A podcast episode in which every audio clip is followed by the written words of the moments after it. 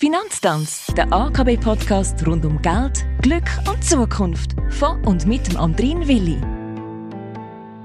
Und der begrüßt alle zur 78. Ausgabe vom AKB Finanzpodcast. Schön, dass ich in bester Begleitung bin, wenn es da und heute um ein nicht ganz einfaches Thema geht, um den Tod. Respektive darum, was es zu bedenken gibt, bevor man stirbt. Verfügungsarten auf den Tod hin. Martin Burkhardt, du bist Abteilungsleiter Allfinanz bei der AKB und leitest die Abteilung Nachlassplanung und Erbteilung bei der AKB. Ich frage jetzt ganz rudimentär, was ist ein Testament und wie muss es eigentlich erstellt werden? Bei einem Testament geht es um ein Dokument, das den Nachlass von einer Person regelt. In einem Testament kann der Testator oder Testatorin festlegen, was an wen vererbt soll werden.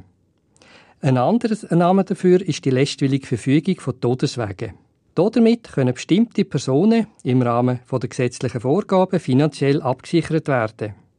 Dabei muss aber immer das Pflichtteilsrecht eingehalten werden. Testament muss immer von A bis Z handschriftlich erstellt, datiert und unterzeichnet werden.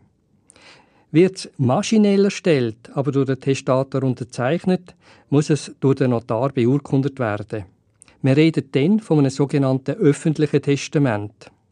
In Ausnahmesituationen ist sogar ein mündliches Testament möglich, wo auch Nottestament bezeichnet wird. Es ist aber nur unter ganz bestimmten Voraussetzungen gültig. So muss zum Beispiel eine hohe Todesgefahr vorhanden sein und der letzte Wille muss von zwei Zeugen schriftlich erfasst und ans zuständige Gericht weitergegeben werden. Was ist der Unterschied von einem Erbvertrag und einem Testament?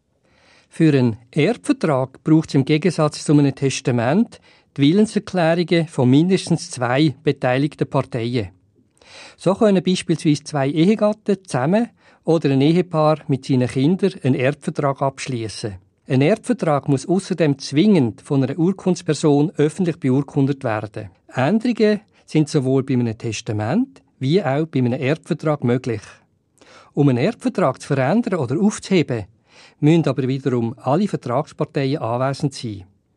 Die Änderungen müssen zudem schriftlich und unter Einhaltung der Form erfolgen.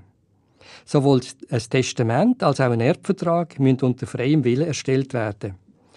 Dahinter darf kein Irrtum, keine Täuschung und kein Zwang stehen. Wer benötigt einen Ehevertrag?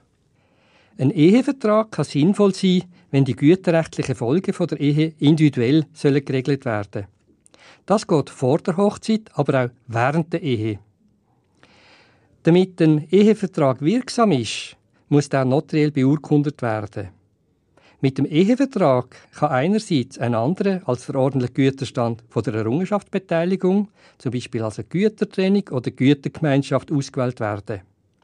Andererseits können in einem Ehevertrag güterrechtliche Begünstigungen vom überlebenden Ehegatten vereinbart werden. Sofern ein Ehegatte ein Unternehmen hat, kann das Ehepaar mittels Ehevertrag Vermögenswert von der Errungenschaft die für die Ausübung vom Beruf oder für den Betrieb von einem Gewerbe bestimmt sind, zu Eigengut erklären. Zudem können die Ehegatten durch einen Ehevertrag vereinbaren, dass der Erträge aus dem Eigengut nicht in die Errungenschaft fallen. So kann die Vermischung von Geschäfts- und Privatvermögen verhindert werden.